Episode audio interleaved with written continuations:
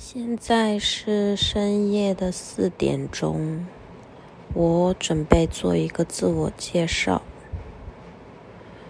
嗯，现在躺在床上，在想着我们正在运营的一个产品和即将要开始开发的一个产品，突然觉得很激动，然后觉得，嗯，我的产品一定会改变这个世界的。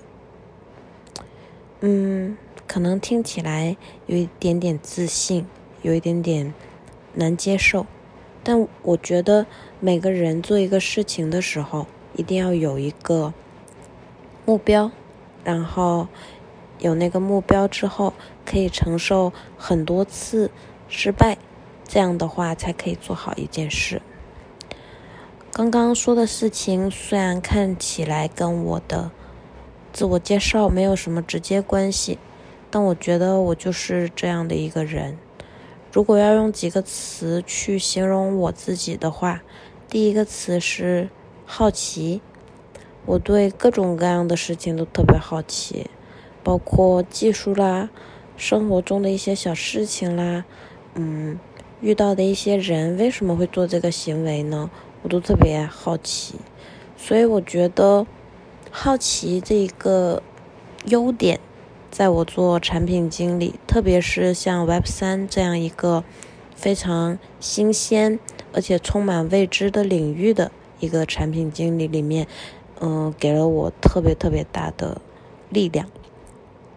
然后第二个可以用来形容我自己的词的话，我觉得会是冒险。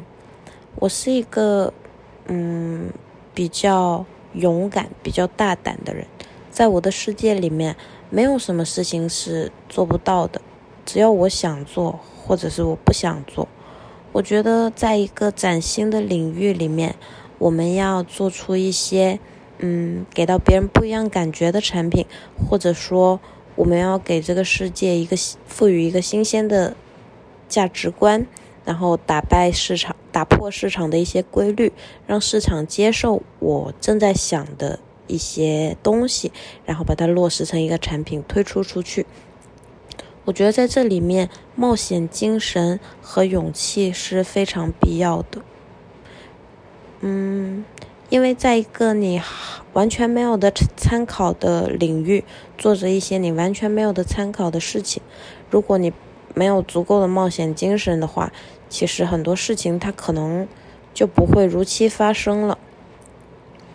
然后第三个用来形容我的词汇的话，我觉得会是思考。我是一个很喜欢想东想西的人，我从小到大都有这样的一个特征。小时候我会站在洗手盆的水旁边想。为什么水流的形状会像一个漩涡？然后我就觉得水流跟时间好像啊，就是它流下去的时候会形成一个漩涡，时间也是一样的。时间经过的时候会给人产生一个人自己感受不到的一个漩涡。当你身处此刻，也就是说，当你身处这个漩涡的时候，你能感到感受到的一切的压迫和力量。都是你此刻过去或者此刻还没发生的时候不存在的一个东西，也就是说，嗯，如果拿水来比喻时间的话，也就是说，人生只有在此刻才能感受到波澜，才会有不一样。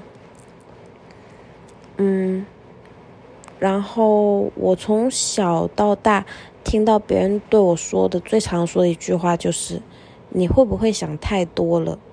但是到了此时此刻，嗯，我已经拥有了一个比较完整的世界观的时候，我会告诉我自己：“没有，我没有想太多。”或者说，对于很多人来说，一些生活中的小事。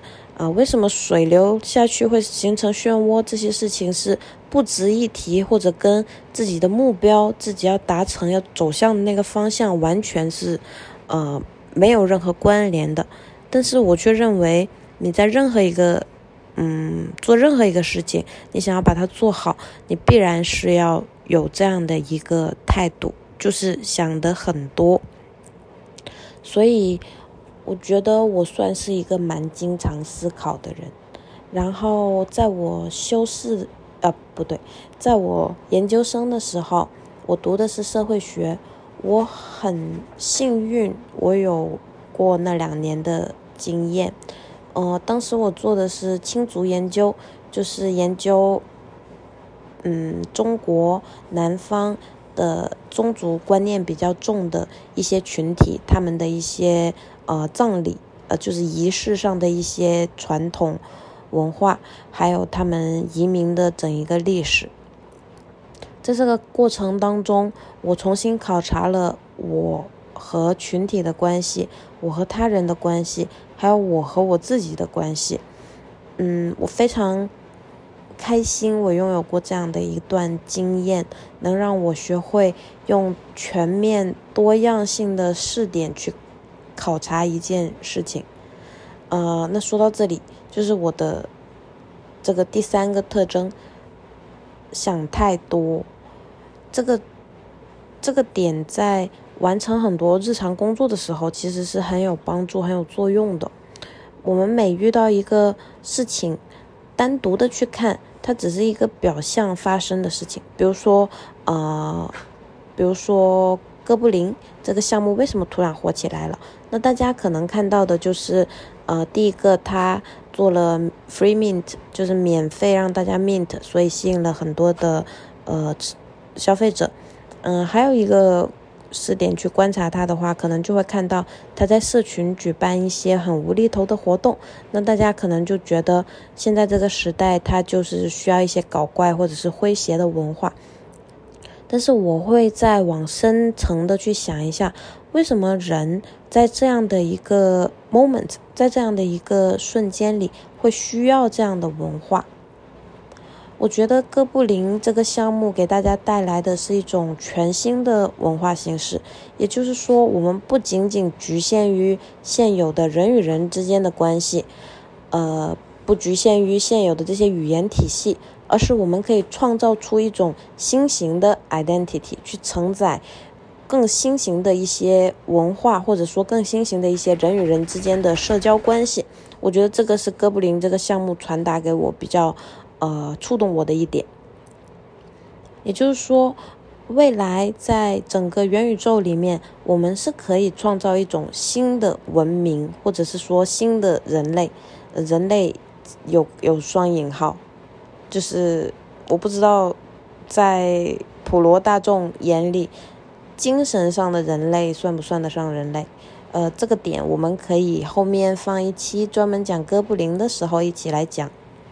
OK，我的自我介绍到这里要完了，我要睡觉了，拜拜。